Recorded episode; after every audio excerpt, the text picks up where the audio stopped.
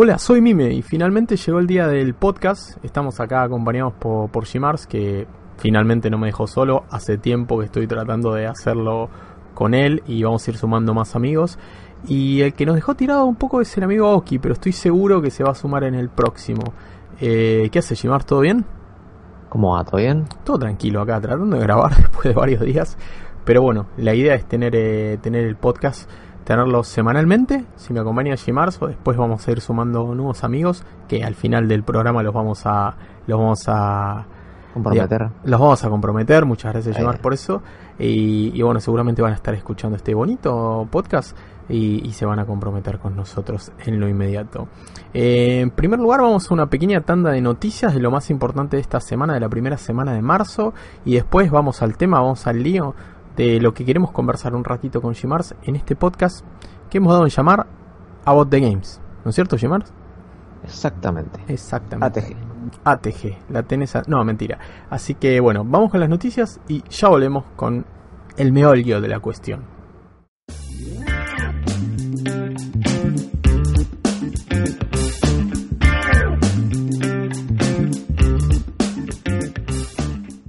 Bueno, y en primer lugar en esta tanda de noticias comenzamos con los juegos gratuitos, gratuitos entre comillas que otorgan los servicios de Gold de Microsoft, de Xbox y de PlayStation Plus. En este caso comenzamos con Xbox One que contará desde el 1 de marzo hasta el 31 de marzo con Trial of the Blood Dragon, esta especie de spin-off, por decirlo de alguna manera, de Far Cry, el título Blood Dragon de Far Cry, que mezcla eh, las carreras con las plataformas en un juego bastante particular, pero que bueno, nunca viene, nunca está de más poder probarlo en caso de que tengas la suscripción Gold.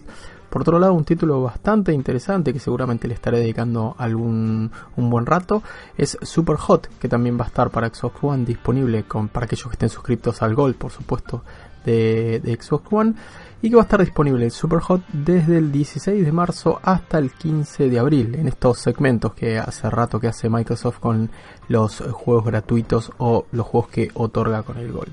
Por otra parte, en lo que es eh, Xbox 360, que pueden ser jugados en Xbox One de todas maneras porque tienen retrocompatibilidad, se encuentran Brave de Video Game eh, desde el 1 de marzo hasta el 15 de marzo y el segundo título de Xbox 360, compatible con Xbox One también, es Quantum Conundrum, desde el día 16 de marzo hasta el 31 de marzo del, mismo mes, por supuesto. Por otra parte, pasando a lo que es eh, PlayStation, parece que la gente de Sony eh, quiere seguir eh, destacándose mes a mes y mejorando un poquito este servicio que es tan criticado tanto en Sony como en Microsoft, pero particularmente en Sony.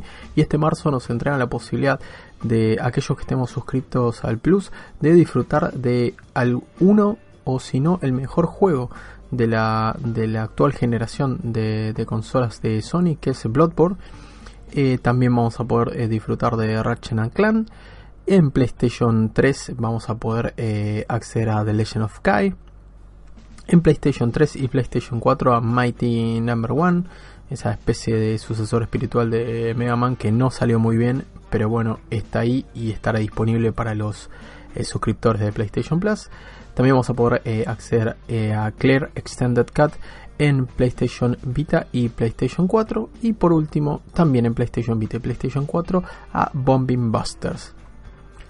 Por otra parte, también nos llega esta, esta última semana de febrero, estos primeros días de marzo, nos llega la disponibilidad del modo Auto Royal a H1Z1. H1Z1 ese Battle Royale que ha sido de los primeros en, en popularizar de alguna manera el género que luego se lo llevó realmente, se llevó toda la fama eh, PlayerUnknown's Battleground, el PUBG y luego el Fortnite y que ha visto a H1Z1 cómo se, cómo se venía relegando hasta perder el 90% de su base de, usuarios, por lo que luego de salir del luego de salir del, del, modo Early Access, de tener la versión completa del juego, la, la primera versión completa del juego después de varios años, han, eh, han mostrado el modo beta, ya está disponible el modo Auto Royal, lo que nos va a permitir jugar el modo Battle Royale, pero arriba de, autos en los cuales uno de los jugadores del squad va a tener que hacer las veces de conductor y los demás van a tener que estar eh, disparando sus armas contra los otros vehículos para acabar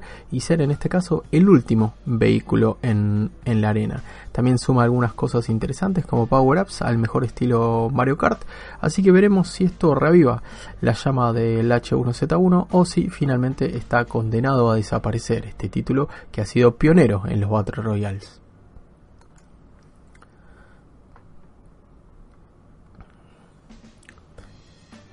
Y por último, en las noticias de esta semana, final de febrero, primeros días de marzo, tenemos la noticia de la confirmación de que Far Cry 5 no va a tener los boxes, pero sí va a poseer microtransacciones que no obstante, eh, no obstante perdón, serán de fin exclusivamente cosmético y podrá comprarse con dinero del juego.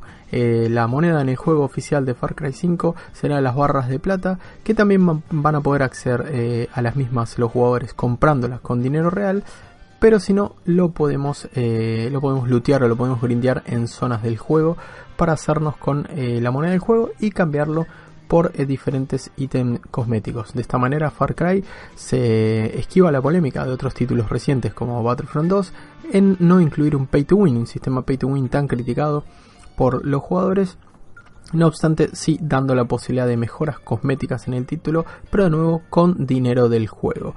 La compra de estas eh, barras de plata se podrá hacer con dinero real, pero Ubisoft todavía no ha estimado ni ha, eh, ni ha publicado cuál es el valor de estas unidades en dinero real.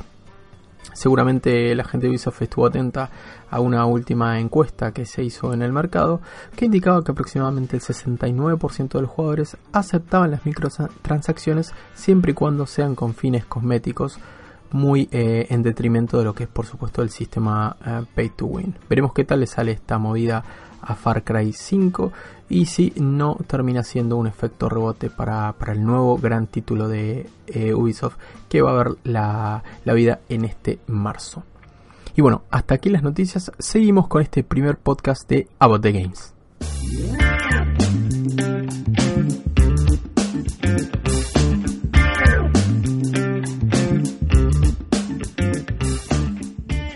Bueno, y pasado ese pequeño compilado de noticias, por decirlo de alguna manera, con algunas de las cosas más importantes de este principio de marzo, vamos a, lo que nos atañe, para lo que lo invité a Jimars a, a charlar un rato.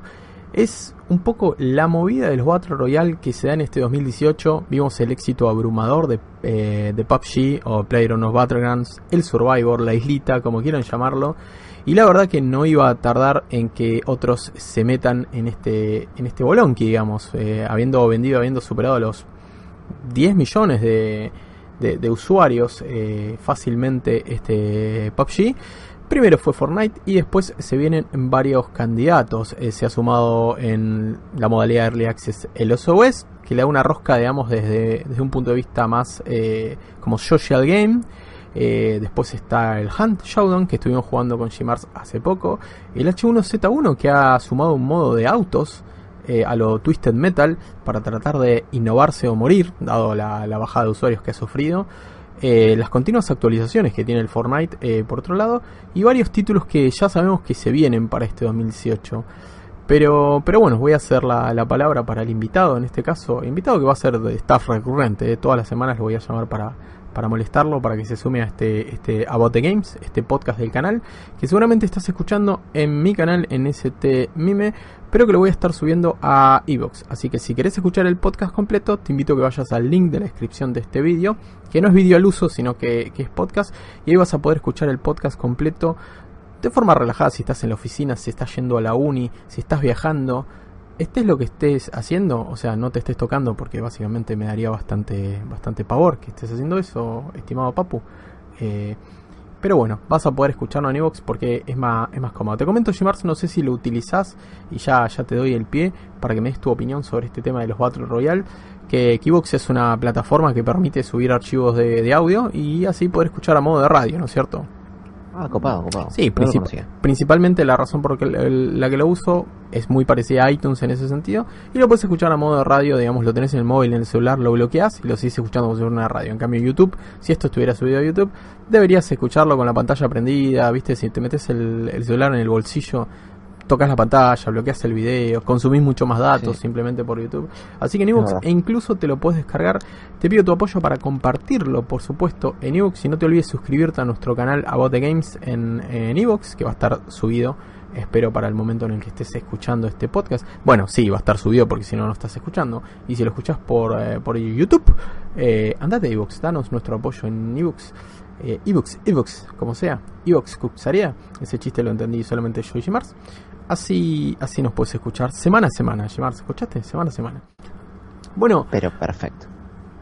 La pregunta que planteaba, y ahí te doy el pie, es que, que lo estamos hablando fuera del podcast con, con es, eh, ¿este 2018 va, va a saturar la moda, la, fiebre de Battle Royale? ¿Seguirá por mucho tiempo?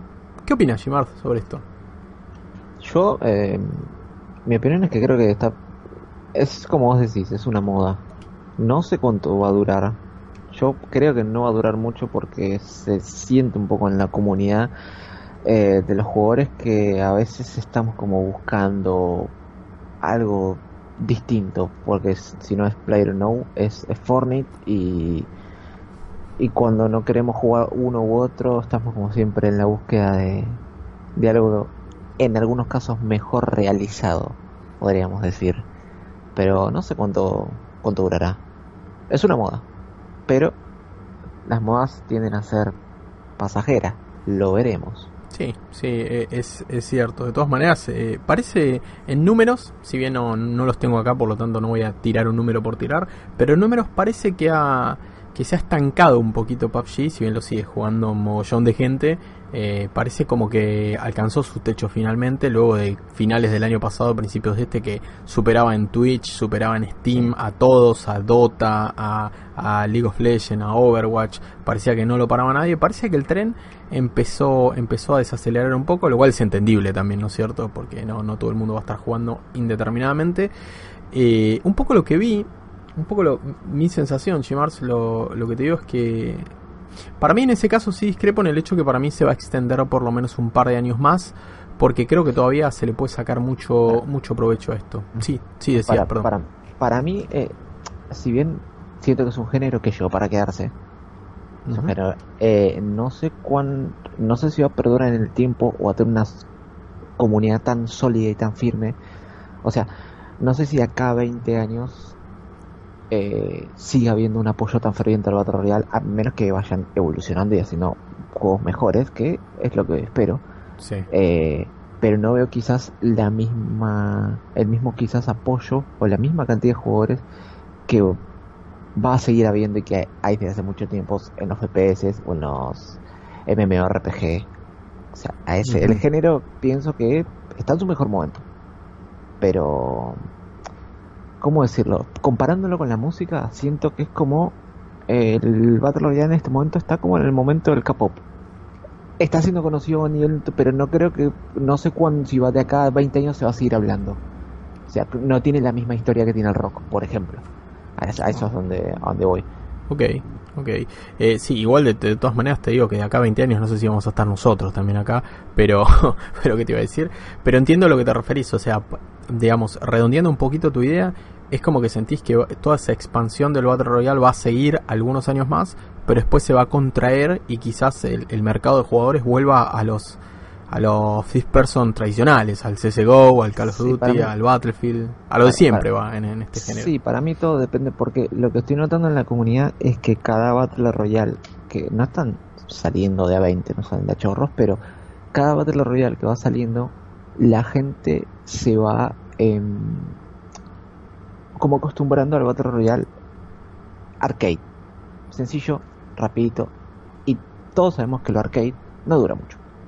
O sea, lo, lo rapidito, sencillo, bueno, mejor una o dos partidas. O sea, eh, en este momento, alguien que es, por el Fortnite.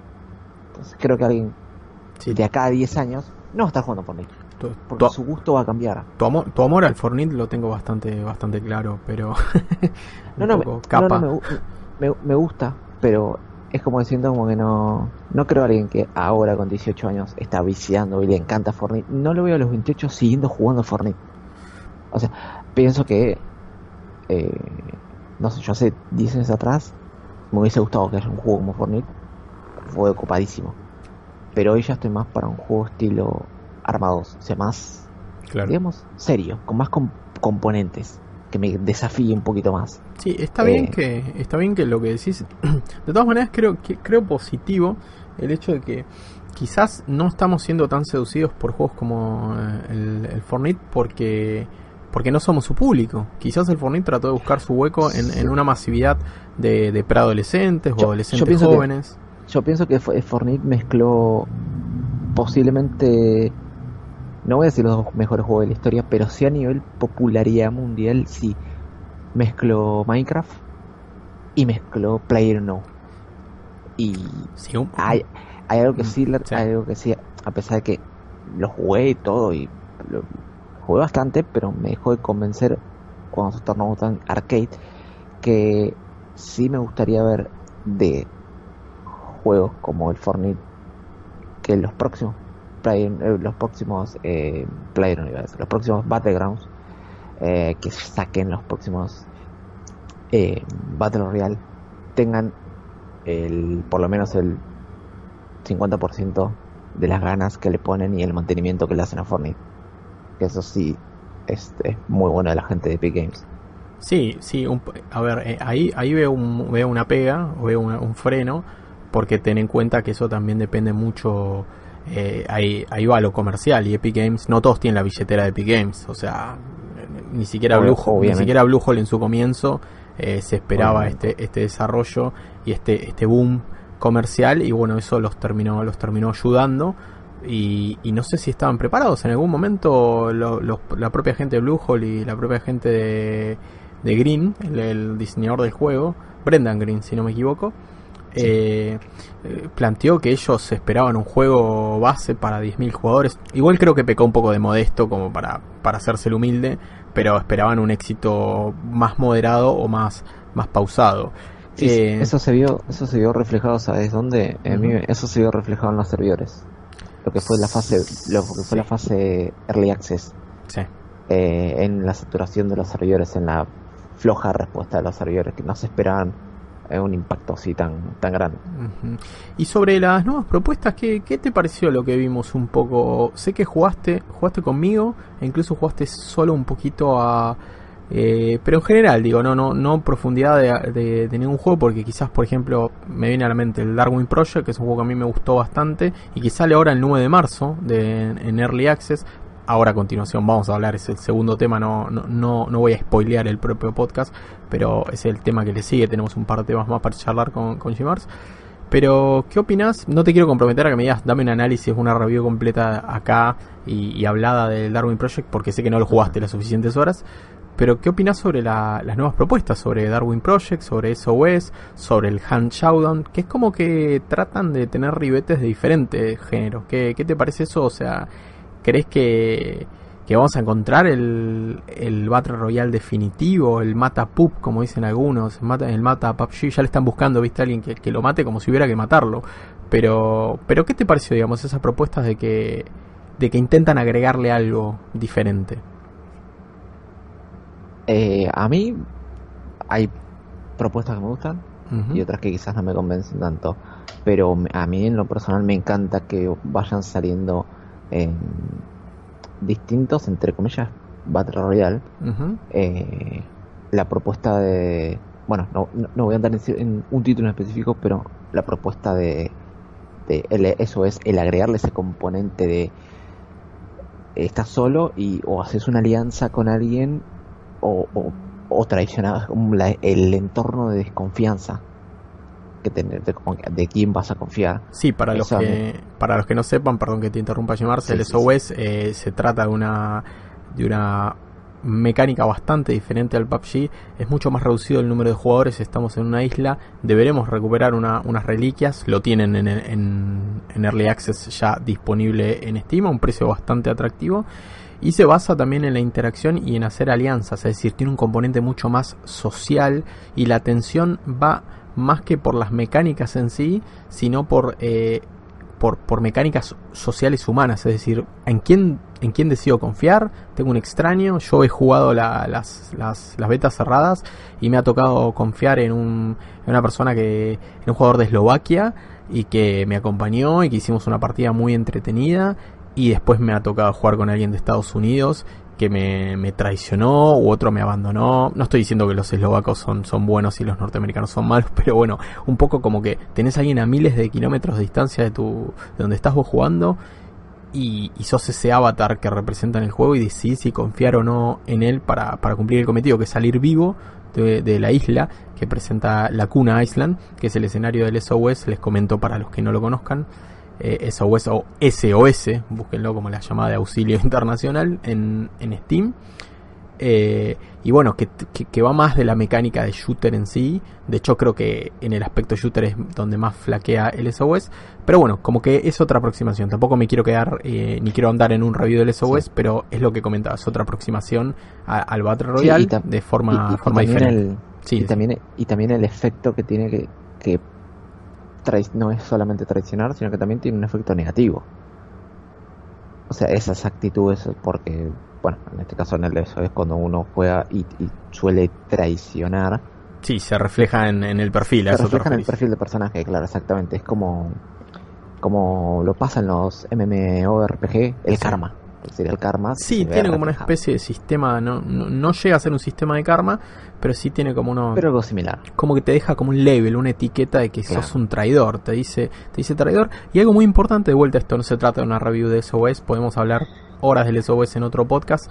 Eh, antes de comenzar la partida, antes de que te lancen a la isla, aquí no hay, no hay paracaídas ni nada, sino simplemente apareces, respondías en la isla eh, tenés que presentarte al público, a quien esté viendo, viendo el juego. Recordemos que SOS tiene una plataforma, utiliza la plataforma Hero TV, que es como una especie de, de, plugin, por decirlo de alguna manera, de Twitch, donde además los espectadores pueden interactuar con, con emojis directamente hacia lo que el, jugador que esté streameando la partida o que esté, esté haciendo directo pueda ver cómo reacciona el público que lo vea pero, pero bueno, redondeando, no me quiero extender demasiado, no quiero que el podcast sea de SOS, ya tomaremos eh, otro tiempo para eso. Pero me refiero que al principio, Gmars, eh, perdón, me refiero que al principio te hace enfrentarte a otro jugador, estar como delante de una mesa de ajedrez y que vos puedas hablar y que vos te presentes y que le hables al otro para ver si, si va a ser tu pareja, si va a ser tu enemigo. Y vi cosas muy graciosas en este juego, realmente muy entretenidas, de gente que, que se mataba o se traicionaba en partidas y después se volvían a encontrar y se hablaban y, y tenían animaciones para señalarse o para hacerse gestos un poco soeces. Y, bueno, ahí, bueno, ahí es... Ahí tenemos la posibilidad, digamos, de encontrar algo diferente al PUBG. Realmente si quieres algo diferente al Battle Royale tradicional que apunta al shooter y, al survival, el, SOS lo, lo, recomendamos. Pero bueno, también hay otras propuestas como Hunt, Showdown y, o como The Darwin Project. O como por ejemplo lo que se va a venir con Fear the Wolves, que ese todavía no, no tuvimos la oportunidad de probarlo. Que, que, va a tener un componente en el que el escenario y los enemigos, algo parecido a lo que pasa en Hunt Showdown, sea sea afecte, afecte la partida y no solamente el cierre de una zona como ya estamos acostumbrados en los principales referentes. Eh, si te parece, Jimar, ¿querés comentar algo más de esta evolución? ¿Crees que se dé el hecho de, de, un, de un Battle Royale definitivo en este 2018 o que todo va a quedar en, intentos como para cerrar la idea del Battle Royale y avanzar al siguiente tema?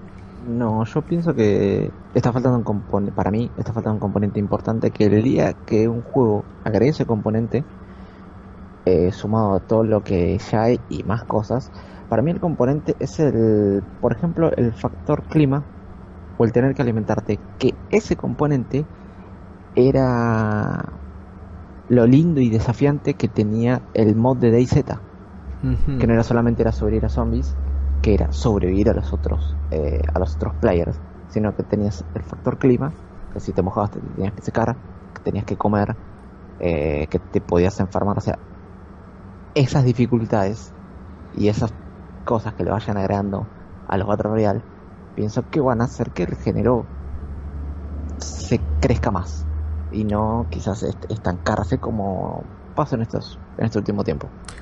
Ok, yo, yo creo quizás, eh, no, digamos, no, no, no por rebatir tu opinión, estoy, de hecho estoy bastante de acuerdo con lo que decís, que, que bueno, que esperamos un poco más de profundidad en el género. Quizás es un poco hardcore para la base de jugadores que buscan este tipo de juegos. No, no veo mucho al jugador estándar de, Fortnite.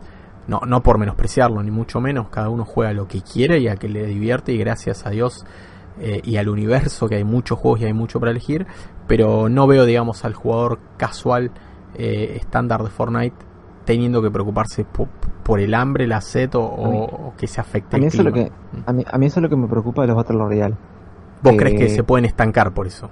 Que se estanquen eso. Que o juego Fortnite o tiene que venir algo más fácil que Fortnite o algo más y siento como que la comunidad em, es como digo alguien que tiene 18 15 años eso es lo que tiene bueno el Fortnite que pues lo puede jugar un nene de 8 años o sea tiene un público bastante grande abarca todas las edades cualquiera lo puede jugar pero siento como que y es free to play y es free to play cosa que, importante. que es importante pero siento como que de acá a 10 años, la misma gente que está jugando a Fortnite, no creo que te siga jugando Fortnite. Porque van a haber más cosas en el mercado. Y siento como que va a llegar un momento en el que, bueno, voy a optar por, por otra cosa. Por lo menos yo que, bueno, nosotros que estamos en Twitch, ya lo estoy sintiendo en la plataforma.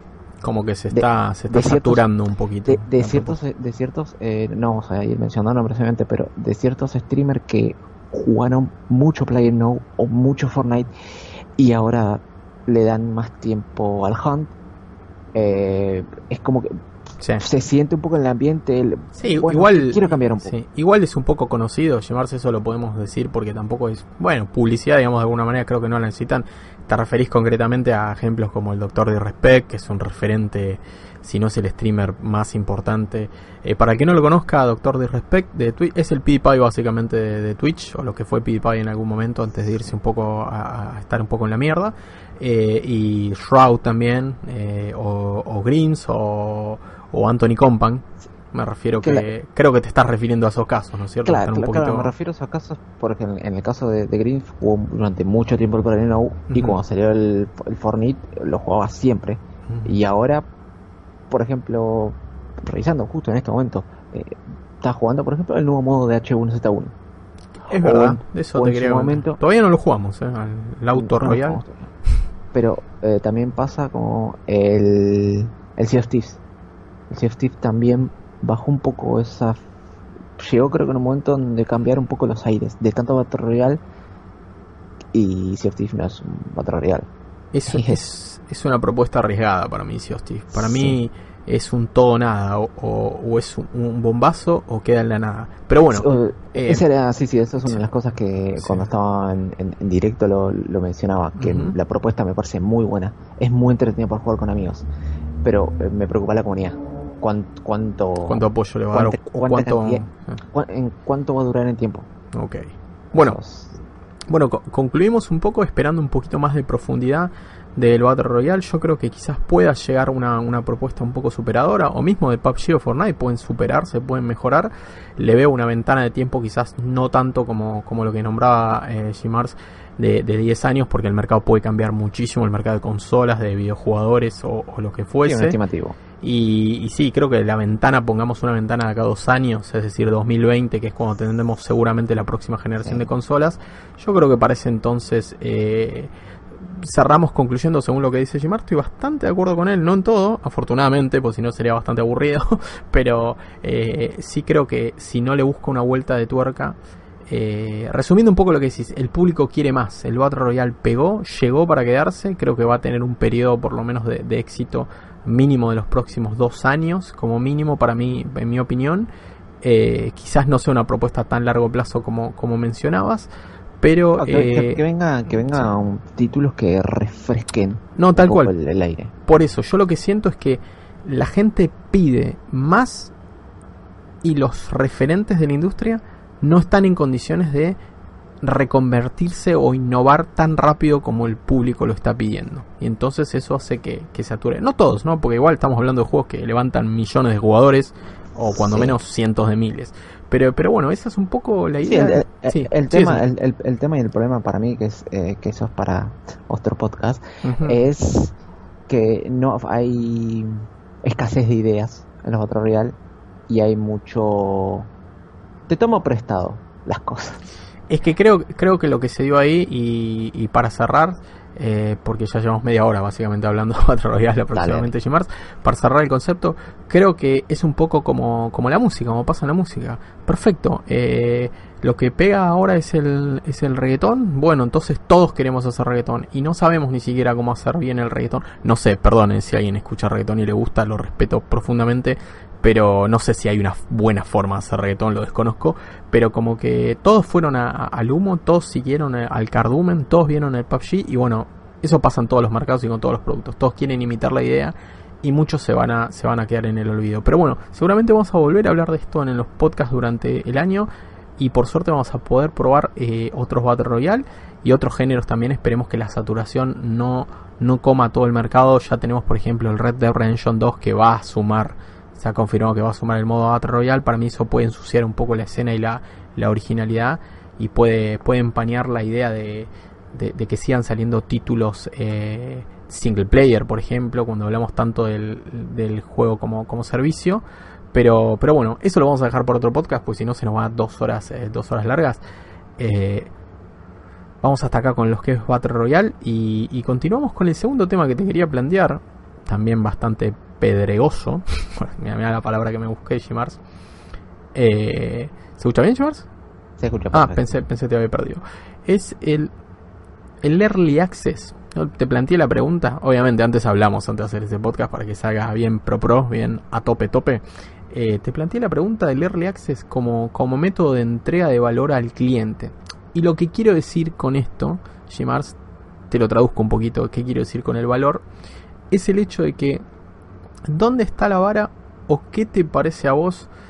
¿Qué impresión te dejan los últimos títulos que jugaste en Early Access de que te estamos dando todo lo mejor que podemos en esta instancia y te damos un, un vistazo, un acceso a que puedas ver nuestra propuesta mientras nosotros nos financiamos con tu interés, con la compra, porque si no serían todos gratuitos o tendrían publicidad los early access o se financiarían de alguna manera y es como que te doy un tentempié, te doy un, una probadita, por decirlo de alguna manera, y no me quiero poner más escatológico, pero te doy como una probada de lo que, de lo que soy capaz de hacer y, vos me pagás el acceso y con eso yo sigo trabajando y sigo desarrollando. Ese, digamos, sería el escenario ideal, por alguna manera. Teorizo sobre eso, me parece que es el escenario ideal. Otras veces pasa que es Early Access eterno. Siete años, cinco años de Early Access. ¿A vos, ¿A vos qué te parece? ¿Qué te parece? ¿Te parece, te parece bien este método, la metodología de Early Access? Ya sabemos que el no es, eh, es de entrada, pero pero ¿cuál es tu impresión también? Porque es verdad, todos decimos, no, el juego como Early Access, dan Early Access, juegos inacabados, juegos que le falta optimización. Pero bueno, también lo seguimos comprando y lo seguimos disfrutando. También es culpa un poco nuestra como, como comunidad. ¿A vos, vos qué opinión tenés de Early Access? Y a mí lo primero que se me viene a la, eh, lo primero que se me viene a la mente es, de, podría decir, bueno, no, pero el de React es un juego que no terminó, que me están ofreciendo ahora sí. Y, pero también salía al mercado juegos que no vamos a decir título, pero ya sabemos que prometían una cosa y cuando salió no era eso. Claro, vos, vos preferís así. Teléfono nomás. A, las apuradas preferís el, el, early access y que vaya evolucionando al, al, al bait, digamos. Yo, en, en, mi caso, yo lo siento quizás un poco más cómodo porque puedo ver el trabajo, entre comillas, como en vivo. Es como que estoy viendo a ver si, si eh, Player No tardó nueve meses en salir del Early Access. Sí, sí, dentro del y dentro del Early Access lo, lo jugué, dentro de su, de su Early Access lo jugué, y ahora que el juego está completo, me puedo esperar y sé cuánto va a tardar en actualizar cosas o en mejorar otras. O sea, me, me sé lo que me, lo que me espero jugándolo. Eh, y eso creo que, por lo menos en mi caso, me dio, me dio la ventaja de, de el Early Access, de, de ver, no solo comprar el nuevo, también pude probar el Early Access del Sea of Thieves y ves, si se, en palabras más comunes, ves si se labura o no, básicamente, por lo menos la impresión que tuve yo. ¿Ves qué tanto cariño va a tener ¿Ves, ves cuán, claro, ves cuán rápido o cuán lento progresa el juego y puedes, entre comillas, sacar una deducción de lo que va a ser en el, el, juego en su salida, porque me pasó de estar jugando en noviembre, del no, noviembre del año pasado, y las caídas de FPS y el problema que tenía, yo lo, lo, charlábamos, inclusive lo decíamos de nosotros, este juego está una semana de salir y sigue cayendo FPS, o sea, este juego no puede salir así. Y siento que si no hubiese existido la fase de Early Access, compras el juego y te encontrás con ese golpe. Cosa que también en la fase de Early Access no fue gratuita. No, pero, tal cual, de alguna manera te lo... Pero, digamos, vos preferís que te muestren un poco las cartas de entrada, llevarte un poco el, malestar de entrada y ver cómo, cómo va evolucionando. A pesar de que, bueno, que te hagan pagar por un producto que está inacabado, a que lo retrasen, lo retrasen, lo retrasen, te generen hype, como el ejemplo que nombra, ejemplo, eh, digamos, es eh, eh, el ejemplo máximo de, de, la decepción de como jugador. Aunque hay gente que igual le, gustó y hoy, hoy incluso lo puede seguir jugando lo más que hay, cada uno juega a lo que quiere. Obviamente, acá no vamos a decir a qué tenés que jugar y a qué no tenés que jugar, por supuesto. pero preferís, digamos, a ver, mostrame qué estás haciendo. Si me gusta la propuesta, te lo pago. Y me banco ese periodo en que vos vayas mejorando esta propuesta a que te hagan esperar precio completo y veremos si te lo si te lo si te lo parche o no, si te lo mejor o no. O sea, a vos el formato Early Access te, te, digamos, te sentís cómodo con el Early Access. Sí, yo en ese sentido, eh, siempre y cuando obviamente el precio, pero yo me siento cómodo por ese es otro tema. Sí, eso es otra polémica, sí. Eh, pero yo en ese sentido me siento cómodo porque veo el, el trabajo. Me pasó de jugar el Early Access de Play Now y jugar el Early Access, bueno, estamos jugando el Early Access del Hunt y probar el Early Access del, del Sea of Thieves y notas las diferencias. Yo pienso que Sea of Thieves cuando salga promete mucho, por eso que digo promete mucho porque lo estoy como viendo por dentro. Sí, igual, igual ahí con respecto, con respecto a Sea of marcaría una gran diferencia a favor de Microsoft, por supuesto. Eh, mira que le hemos dado, hemos machacado nuestra vida a Microsoft y le hemos puteado a Microsoft muchas veces, pero sí a, Microsoft y a la gente que está y a la gente de Rare que está detrás de Sea of Thieves, separemos también de lo que es Early Access de eh, la beta de Sea of Thieves porque eso es el acceso gratuito y ahí estás avisado que ahí puede haber un montón de errores, de inestabilidad y, bueno, ahí no te están cobrando un duro, no te están cobrando un peso por, acceder a eso.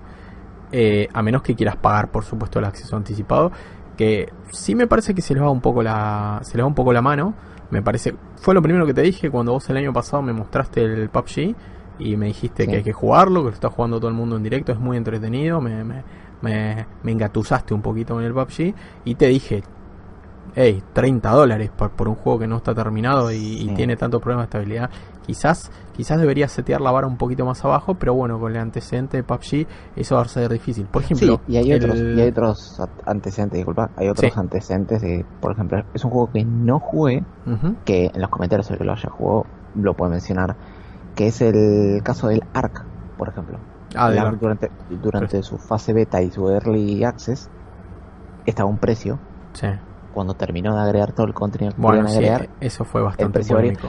Claro, pero solo el jugador eh, o el que probó el Early yo puedo decir, la verdad no me gustó así, pero no sé cuán bueno está el juego y si, si lo vale. Que creo que ese es el ah. Early Access lo que te da el, acceso a quizás decir, bueno, eh, sí lo vale. Igual ahí, de hecho, incluso te acuerdas que comentamos allá por diciembre cuando iba a salir con, con Xbox la versión la, la versión 1.0 definitiva de PUBG que apostábamos a que iba a cambiar el precio porque teníamos esa, esa treta que había hecho, esa jugada que había hecho la gente de Ark, que lo cambiaron, que no me acuerdo si estaba a 25 y se fue a 45, algo así, de 30 dólares a 45. De todas maneras... Eh, no, no, estaba a 25 y saltó de una a, a 60 dólares. A 60 dólares, uff, terrible. la polémica fue por un juego que recién acaba de salir su fase de Early Access a un precio triple A. O sea, era como. por eso Y que todavía le faltaba. Bueno, tenemos el ejemplo, por ejemplo, es un juego mucho más pequeño, es una propuesta más humilde de, de la gente de Scavengers, que, que, es entretenido. No sé, a Boshimar yo sé que tampoco te, te volvió loco, pero el Darwin Project sale el 9 de marzo en Early Access y sale a 15 dólares. Un precio mucho más como, como ellos se saben que es una propuesta más contenida, más, más, más tranqui, digamos, de alguna manera. Se acerca bastante más a, al, eh, al Fortnite o Fortnite o, o, esa cosa que Epic eh, le, afanó al PUBG. Fortnite. Fortnite. Eh, ¿Qué te iba a decir? Y creo que es un poco... después podemos hablar también de lo que es el precio de la Early Access. Yo también lo, lo veo como ventajoso para, para, aquellas compañías más chicas que necesitan, digamos, ir eh, haciendo la bicicleta, un poco financiando su, su, título y haciendo una base, una base más sólida y que quizás no cuentan con toda la inversión inicial para, para hacer el juego que desearían. Pero me parece que deberíamos pararnos en un techo de 20 dólares. Por encima de eso ya nos vamos a, digamos, a la mitad de un precio completo. Y bueno, sí, tenemos el ejemplo de un precio completo de No Man's Sky, pero también tenemos a eh, precio completo 60 dólares eh, Horizon Zero Dawn, eh, un Chat 4, tenemos el Breath of the Wild. Ni siquiera me voy a, a, varios años atrás cuando teníamos a The Witcher a 35 dólares, pero bueno, eran otros, otros precios de mercado. Conclusión, un poco, Shimar, podemos decir que, que, que, sí, como herramienta está bueno para que sigan saliendo juegos, pero deberían, deberían automedirse por algún momento un poquito la avaricia. Esto es muy, medio difícil también pedirle a, a las empresas que no, que, no ganen tanto dinero, porque bueno, para eso están.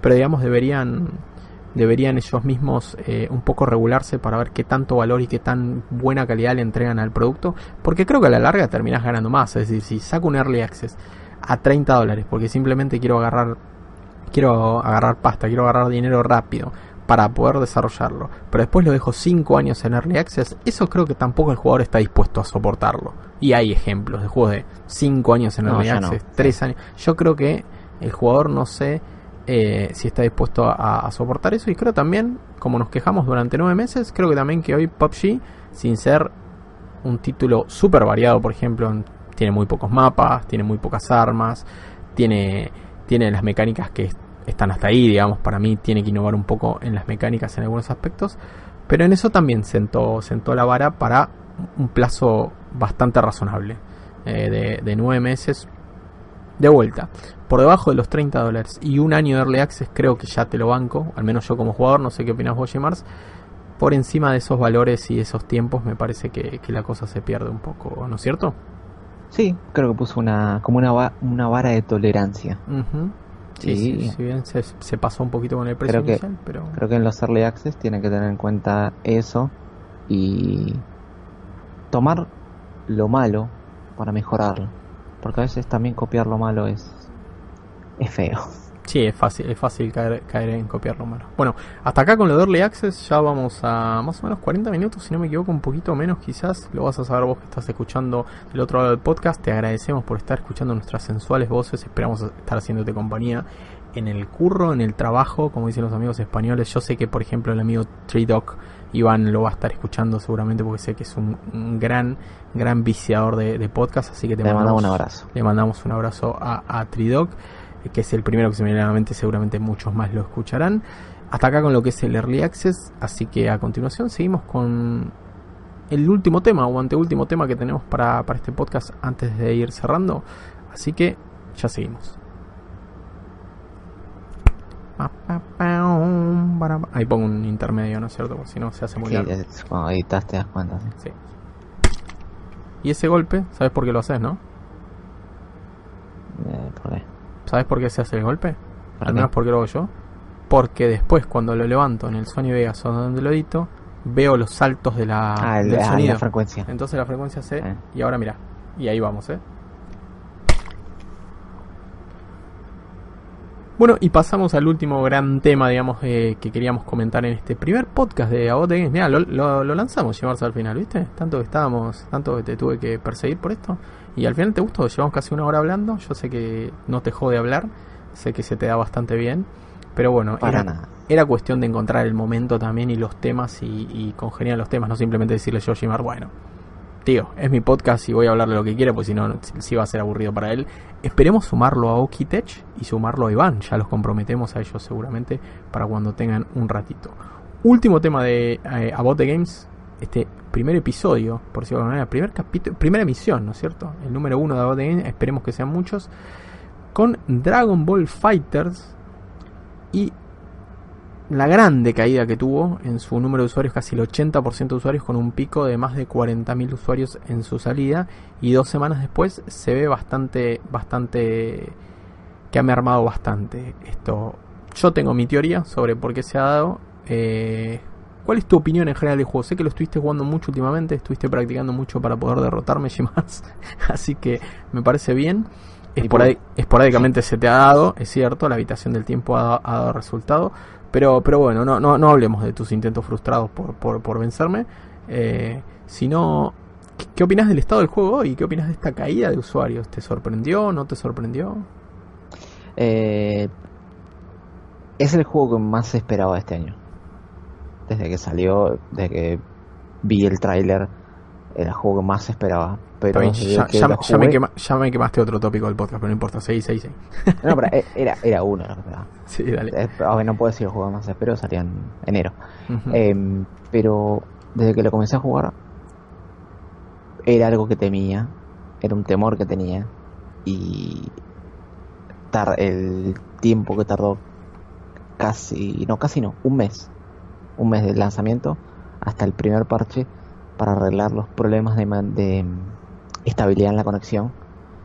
Era algo que no todos los días, pero sí todas las semanas que lo estaba jugando decía, por favor, arregla esto antes de que se empiecen a ir los jugadores porque estaba en salas, bueno, estábamos también en salas de 64 personas en total. Eh, la capacidad de 64 había 58. Se caía el servidor, volvía con 20 y después volvía a levantar a 60 personas. Y yo siempre lo pensaba y decía, mm, tienen que solucionar esto ahora. ¿De qué me va a servir tener un servidor con una buena estabilidad y una conexión bárbara y tener 8 personas en el lobby? Los jugadores se van a ir se va a llegar un momento que eh, era conectarse. Yo hablo de mi experiencia, para aclarar, hablo de mi experiencia de jugador desde PC. O sea, que hay gente que de Xbox tuvo problemas, vos lo, lo pudiste probar en, en, PlayStation, jugaste la beta y lo probaste PC también. Eh, pero el problema que fue PC, también llegaron los comentarios de la gente de Xbox, todo, pero de, de, de gente que juega en Xbox y todo. Los problemas que tuvo PC era algo que desde el segundo día del lanzamiento, desde el 28 de enero hasta el 26 de febrero, que fue el parche, el juego salió el 26. Sí, justo, al, justo al mes lanzaron un parche para solucionar esos problemas. Era conectarte a jugar y en mi caso jugaba 10 partidas y 10 partidas 5 se me desconectaba. Y ahora mermó un poco eso, pero de 10 partidas que juego, 2 siguen pateándome al menú principal. O sea, se, ve una mejora, se ve que hicieron algo. un mes, un mes es, poco tiempo de todas maneras, pero sigue, sigue inestable. Y eso, y eso lo, lo avisaron la, la, productora del juego. Eh, avisó que ibas a ver un parche en finales de febrero, mitad o finales de marzo el segundo y en abril el tercero. Que con esos tres parches están focalizados en arreglar los problemas de conexión. Que va a haber más cosas que tienen que solucionar, lo tienen claro. Sí, los parches, los parches apuntan fundamentalmente a la estabilidad del lobby y a mejorar, digamos, la, calidad de conexión del matchmaking. Y, los problemas que tiene el, ring match para conectarte cuando costea un. Es verdad, es verdad que eso. La verdad que lo, lo usé poco el ring match, también por los problemas que tiene, ¿no? En, en la caída para mí fue eso. Era algo predecible. O sea, vos lo, vos lo decís algo técnico, la gente se frustró, dejó de intentarlo y dijo, bueno, me voy a otra cosa, me voy al Fortnite. Voy a, voy a, poner un ejemplo de un jugador profesional, un gran jugador de juegos de pelea, que es Maximilian Duke. Y lo escuché en un directo que dijo la palabra y dio en la tecla. Él dijo, me gusta el Fighters, me encanta el, el Dragon Fighters. Pero él, jugué más partidas en una hora comparativa jugué más partidas en el Marvel vs. Capcom que lo que pude y los servidores me dejaron jugar del Fighter. Sí, e, es verdad también que el Marvel vs. Capcom eh, ya lleva más tiempo, tiene otro recorrido en el mercado, pero bueno, eso no justifica igual. No, obvio, pero a un jugador habitual de juegos de lucha mm, lo hace dejar de jugar por los problemas de conexión. Y obviamente tenemos otros ejemplos. Eh, siento que si no se arreglan rápido las conexiones, Dios no quiera porque me encanta el juego, pero tenemos el ejemplo de Street Fighter V. Sí, sí, la verdad fue, fue bastante... Más allá de la polémica de su venta y el marketing y los precios y la caída del Street Fighter V, una que salió casi un año antes, si no me equivoco, un año antes del Fighters, la caída en, los números, cuando se van los números de usuarios en línea, fue básicamente por, por los problemas de conexión que tuvo Capcom. Sí, sí, eh, la verdad Street Fighter V es un caso, un caso testigo de cómo uno hacer las cosas. También salió capado de contenido, tuvo muchas contras, pero la diferencia que tiene Street Fighter V es que Street Fighter V tiene el Capcom Pro Tour que le permite, digamos, sponsorear y, y mantener un circuito profesional y esos jugadores profesionales siguen nutriendo el juego. El Street Fighter V lo hablamos varias veces fuera, fuera, fuera de aquí, por supuesto, a lo largo de los años, porque yo lo he jugado. Vos, no, no, no, le diste mucho al Street Fighter Creo que lo probaste mm, esporádicamente, pero como juego mecánicamente está muy bien. Es un gran Street Fighter, visualmente está bastante bien, aunque bueno, hay decisiones artísticas que no comparto, pero bueno, eso es subjetivo. A gustos los colores, ¿no es cierto? Pero, pero es un juego que, que lo O sea, Capcom para mí hizo todo lo posible para que el juego le vaya, le vaya como, como le fue comercialmente. Pero también apuesta al, Pro Tour de los jugadores profesionales. Y el Street Fighter V es un juego muy jugado en el circuito profesional. Y por eso va a estar en el Evo 2018, donde va a estar el Fighters, el Fighters también.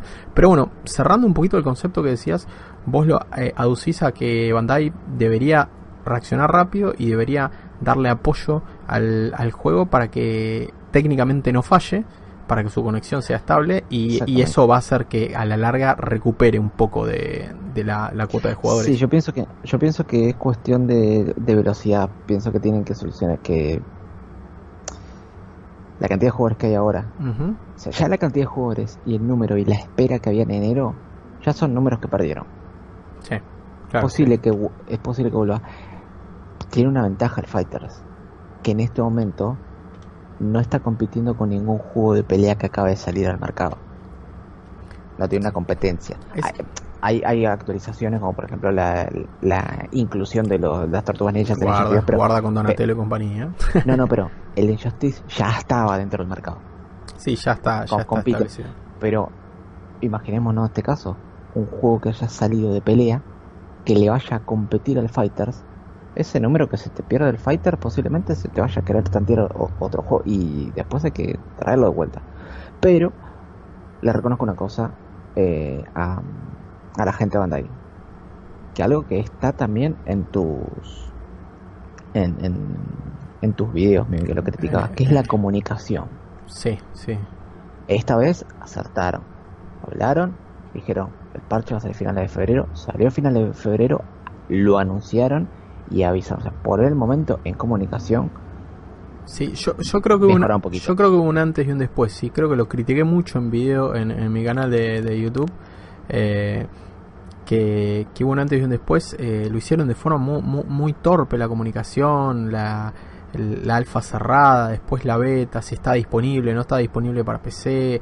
Pero bueno, creo que van aprendiendo también hay que achacarles el hecho de que no es por hate, pero bueno, Bandai Namco tampoco es que va aprendiendo, ya es una compañía muy establecida que tiene un montón de títulos, un montón de, franquicias, y bueno, estos errores la verdad que se notan porque son mega títulos. un poquito, y aparte estamos característicos de Bandai. Y aparte no estamos hablando de un juego como un Guilty Gear, un Skullgirls, que bueno, lo juega mucha gente, pero son juegos muy de nicho. Estamos hablando de Dragon Ball. O sea, yo creo que Dragon Ball alcanzó un, un pico y alcanzó unos 40.000 eh, jugadores de, salida en Steam, solamente en Steam, en PC, porque es Dragon Ball. Yo creo que mucha gente se acercó por Goku y compañía y que quizás los juegos de lucha... Es más, incluso he escuchado algunos amigos comentando que bueno, a mí los juegos de lucha mucho no se me dan, pero se ve bárbaro, se ve genial y me encanta cómo se ve y me encanta Dragon Ball, así que me lo quiero comprar. Y quizás no son jugadores asiduos de lucha, o, es gente que, le, da otros géneros, ¿no es cierto? El, típico comentario capaz que, nos, nos, pasó estar transmitiendo el Fighter. Si te gusta Dragon Ball, no, no me gusta, pero me llama la atención el juego. Sí. También. O el, otro, o el otro, me gusta mucho Dragon Ball, pero es muy difícil jugar. ¿Qué tal a la barrera de entrada? Creo que mecánicamente el juego no tiene fisuras prácticamente. De vuelta, pero vuelve a pasar lo mismo que con Street Fighter. Parece que la mala administración de algunas cosas, en este caso infraestructura, que, que, tampoco es barato y tampoco le decimos a Bandai, bueno, pero el juego se desconecta, bueno, pero el juego está roto. O sea, yo lo critico tanto, digamos, y le pido tanto porque creo que el producto es bueno en sí. Eh, excepto el modo historia, ¿no es cierto? Es un tema aparte. Pero bueno, el modo historia para mí en estos juegos, como lo escuché en el canal de, de Potenkill, que es un canal que te recomiendo, Gmars, eh, ¿cómo suena? P-O-T-E-M-K-I-L-L. Potenkill, que es un, eh, un español que sabe bastante de género lucha. Ha tenido un par de videos eh, comentando sobre lo que es el género lucha y lo que representa el género lucha. Y, creo que él también lo describió, que es un, buen producto, en uno de sus videos un buen producto, pero, pero que bueno, que, que, Bandai le tiene que, le tiene que seguir dando apoyo, le tiene que meter mucho cariño y tratar de estabilizar porque aparte de cara al Evo, yo creo que tiene una gran oportunidad de redimirse Bandai Namco, a pesar de que para lo criticamos, pero también salió hace un mes el juego, o sea, todo juego. O sea, eh, me voy al ejemplo más, más, me voy al ejemplo máximo que no tiene nada que ver. Me voy de género, ¿no es cierto? Un poquito off topic con el género. El de Witcher 3 cuando salió tenía más glitch. ¿Entendés? Que no voy a decir el Watch Dogs porque bueno, ese es otro caso apoteósico. Pero el de Witcher 3 tenía un montón de problemas gráficamente, glitch, bugs en las misiones. Y bueno, después fue mejorando y fue lo apoyó. Sí, no, sí, en, ese sentido quizás mi, mi, mi enojo o mi o decir, ah, es porque el juego promete, porque tiene cosas que están muy buenas y, me daría pena que por quizás falta de, de agilidad tampoco claro, porque tiene potencial porque es un buen producto tiene potencial o sea eh, eh, a ver estamos en estamos en una época donde la tampoco no como yo lo decía tampoco me voy a poner a decir, no, la verdad, el juego está mal optimizado porque pasa mucho. Hay muchos canales, tanto de YouTube como de Twitch, que, ah, pero no lo mantienen hoy, pero esto. le tiras arena, le tiras arena, y pero estuvimos jugando nueve meses Player No.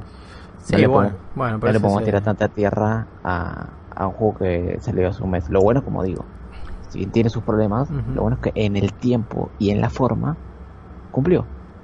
Y esperemos que se, mejore y que se lo está tomando, se lo está tomando en serio. Bueno, esperemos, vamos a resumir para no extendernos demasiado tiempo más.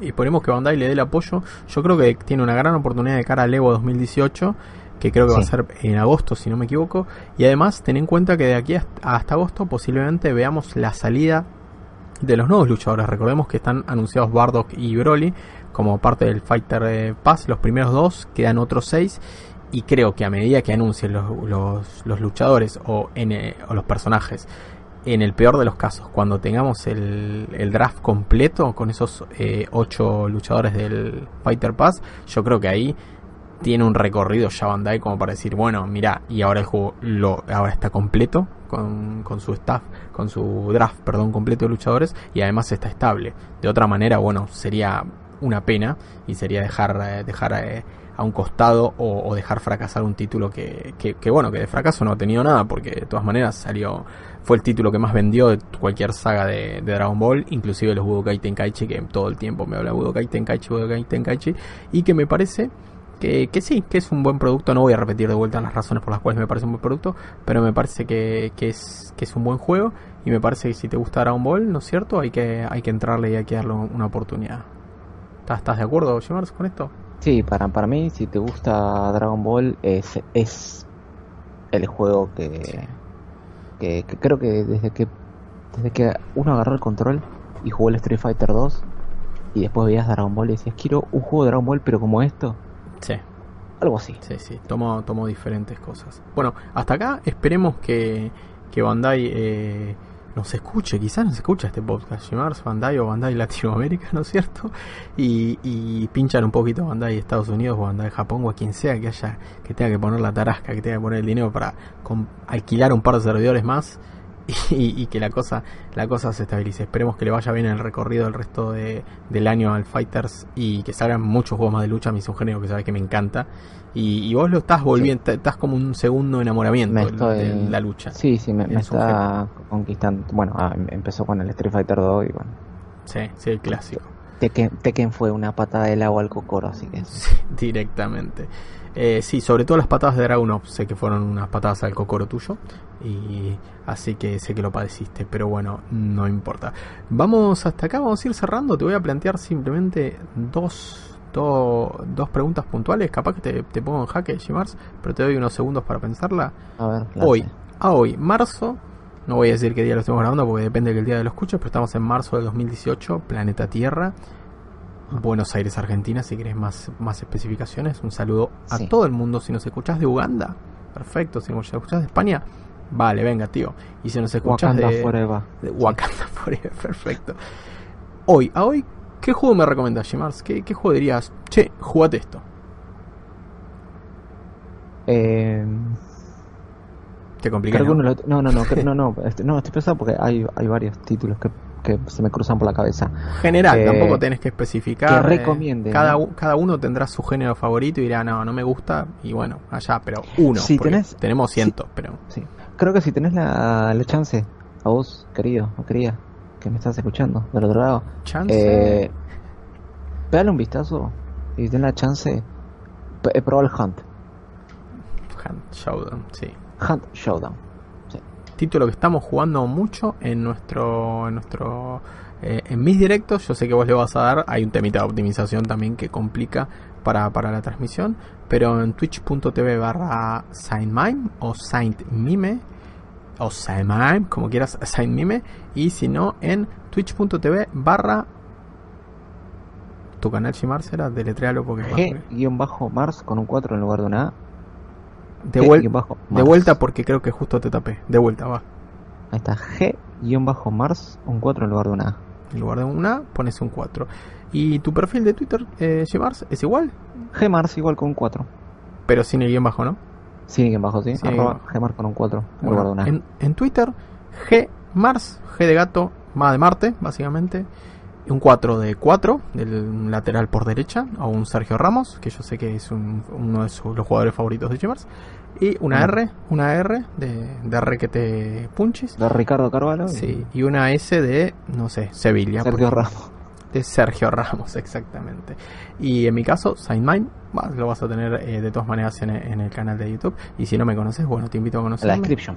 En la descripción también. A esta altura ya estamos en iVo- en porque esta parte no va a estar subida a YouTube. Pues si querés escuchar completo el podcast, vas a tener que venir a iVoox. Vas a tener el preview para subir algo de 10 minutitos de preview en YouTube aproximadamente. Y después te vas a tener que venir a a iVoox. En mi caso, tomo la posta para el juego que recomiendo. El Crossing Souls. Una puta maravilla. Lo mejor que jugué en indie hace mucho tiempo. No hace mucho tiempo porque Hellblade también estaba catalogado como un indie. Aunque bueno, el Hellblade. Te digo que el Hellblade ya arranqué entre los 10 mejores juegos que jugué en mi vida. ¿eh? O sea, ya, ya lo puse top, Bueno, top sí, 10 es- y quizás escala un poquito más. Yo, Pero- no, yo no lo probé el Crossing Souls, pero me encanta que el género de indie vaya levantando la vara cada vez más. El año pasado fue un gran año para los Sí, indies. es verdad y me gusta. Me gusta y además que, que apueste el, el indie a recuperar las historias, a recuperar el single player, mientras ocho, otros van por microtransacciones y cajas de botín. El indie va a su, a su rollo, digamos, va a su juego y trata de recuperar las historias. Una historia épica, Crossing Soul, una historia sobre la amistad, sobre la superación, sobre el amor, pero muy bien planteada. No, no quiero quedarme con este mensaje positivo casi de, de- de adoctrinarte si estás escuchando esto, pero realmente vas a poder vivir esas emociones y mucha nostalgia en caso de que ya estés peinando algunas canas, como es mi caso, en caso de que hayas pasado las tres décadas en este planeta ya.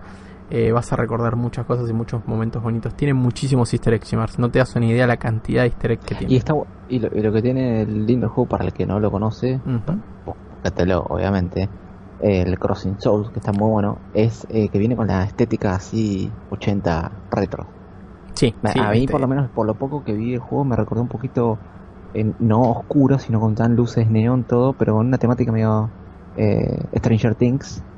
es con verdad. luces de neón. Se, se trata de la historia de un grupo de amigos, también en eso se en eso se equipara con Stranger Things y es estética pixel art, algo que me encanta a mí, algo que no es para todo el mundo, pero tiene muy buenas mecánicas, es muy divertido, no no te da esa sensación de que es un juego viejo, es un juego que honra, digamos, a, otra época de los videojuegos, pero pero lo suficientemente adaptado y con un control muy sensible también, no es un juego torpe ni que vas a decir, me siento que estoy jugando a, la Super Nintendo, que no tiene nada de malo, hay clasicazos en Super Nintendo, por ejemplo, la generación de Super Nintendo o Mega Drive, pero, pero este juego está, está bien optimizado, digamos, para, para nuestra época de jugador. Así que, si sos más joven, si no tenés nada que ver con los 80, como muchos de nuestros de los followers, los que se pasan por los directos o los que miran nuestros videos en YouTube, no, no le tengas miedo, vas a conocer un, un poquito una historia para vos va a ser vintage, si sos más joven que yo al menos, si tenés menos de 20 años va a ser vintage, pero va a ser una grata experiencia darle una oportunidad de Crossing Souls, que está disponible en PlayStation 4, en Xbox si no me equivoco, y en Steam, en PC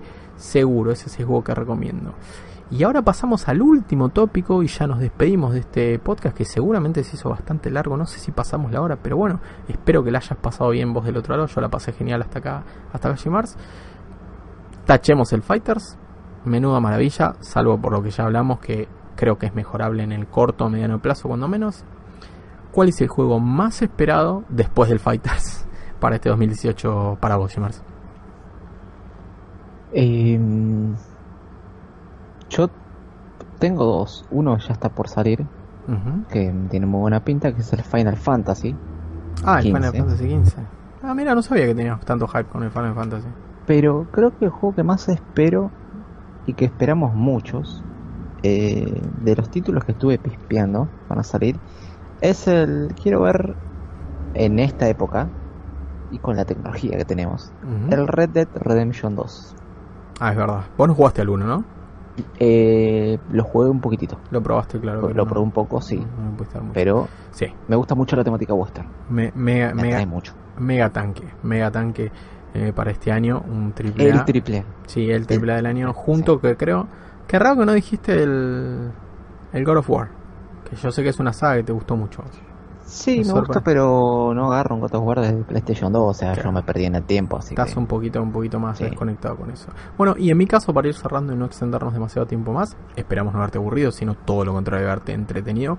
Recordá que puedes pasarte por nuestros canales de Twitch que ya lo mencionamos antes, eh, twitch.tv barra y twitch.tv barra G-Mars. G-Mars. G-Mars con un 4 en lugar de la A y Mars como Marte en inglés, básicamente, pero con un 4 en lugar de la A.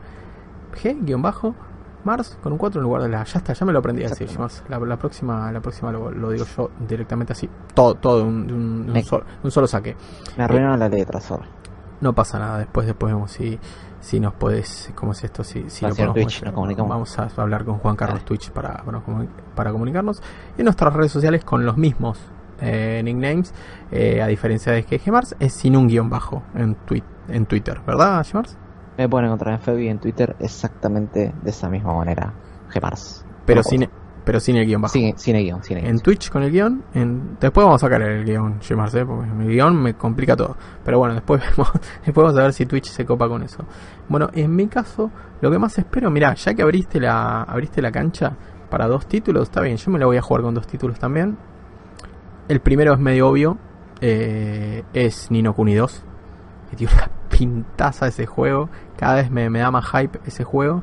Eh, veremos qué, tal está la historia. Es un JRPG clásico, Gemars. Una historia con personajes bastante carismáticos. Y que tiene, si bien no participa, sí hereda la estética del primer Nino Kuni, que no lo jugué en PlayStation 3, que tenía toda la parte, el apartado de diseño gráfico y diseño de personajes del estudio Ghibli. Que no sé si lo conoces, Gemars, pero es bastante conocido de Miyazaki. Eh, ¿Cómo es esto de Totoro y compañía, Gemars, para, sí, sí, sí, ahí está, ahí lo tenemos. Eh, Nino Kuni no es ninguna sorpresa. Le pongo alguna fichita al Far Cry 5 porque lo probamos en la Argentina Game Show el año pasado y, y me gustó bastante. Veremos a ver qué, qué, tal funciona el Far Cry 5. Pero, pero bueno, el primer juego esperado es el Nino Kuni 2 y el segundo que más espero sin duda es el. Eh, me olvidé el nombre ahora. Mirá vos, qué, qué papelón. No, el Octopack Traveler de Nintendo Switch. Si es que cae en 2018. Esperemos que, esté para este año. Todo indica que sí. Es un RPG que está la demo en Nintendo Switch. Si tenés una Switch, probá el Octopack Traveler o Project Octopack Traveler. Todavía no tiene nombre definitivo. En lo cual vamos a poder utilizar a 8 personajes eh, jugables como principales y vamos a poder tener una historia principal y la aproximación de cada uno de esos 8 personajes. Es de la gente que, que hizo eh, Bravely, Default y Bravely Second. Mira, casi me complico. El estudio que estuvo detrás de esos juegos. Obviamente está Square Enix detrás de todo, como casi todo JRPG que sale al mercado. Y tiene muy buena pinta, tiene una estética 2.5D, Mars. Después cuando venga, ¿lo probaste ese? cuando, cuando me afanaste la Switch alguna vez? No, ¿no? Eh, no, Más unos Britos de Wild a full. Ah, bueno, sí. pe- pe- un pequeño juego, un juego indie, Britos de Wild, Zelda Britos de Wild. Si tenés una Switch y no tenés Britos de Wild, básicamente no mereces la Switch que tenés entre manos. Así que ese es mi, mi ranking. Eh, dos RPG y dos RPG con nipones o con mucho componente nipón. Para mí, eh, el Nino Kuni 2, perdón, ya me estoy frenando. Es medio tarde, estamos grabando medio tarde igual. Nino Kuni 2 de Revenant Kingdom y el Octopack Traveler. El Nino Kuni creo que sale 23 de marzo, así que ya sabes qué regalarme para tu cumpleaños, Gimars. Dale. Perfecto. Bueno, hasta acá terminamos el podcast. Espero que te haya gustado. Gimars, ¿algo que decir? Conciso para ir cerrando. No, como siempre, un placer estar por acá. Bueno, me parece como, bueno, como siempre. pero, Bueno, Gimars es el primero. O sea, ¿a qué te referís como siempre? Bueno, no importa, no importa. Este, no. Pero ya salí en tu canal antes. Ya sí, es verdad, saliste del canal, pero no podcast. Este podcast, este lindo espacio que hemos dado en llamar About the Games. Muchas gracias, ATG. por A- ATG. Sí, no le digo ATG porque me hace acordar al Diego y viste como que LTA, me hace acordar a LTA también y no, no, somos Eh, mucho más, no, no, no, son no. mucho más cordiales.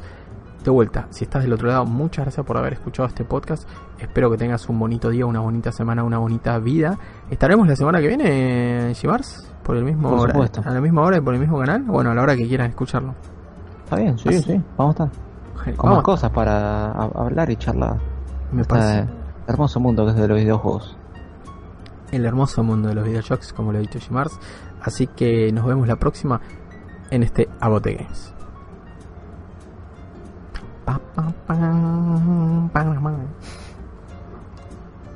Nos vemos en el punto de respawn.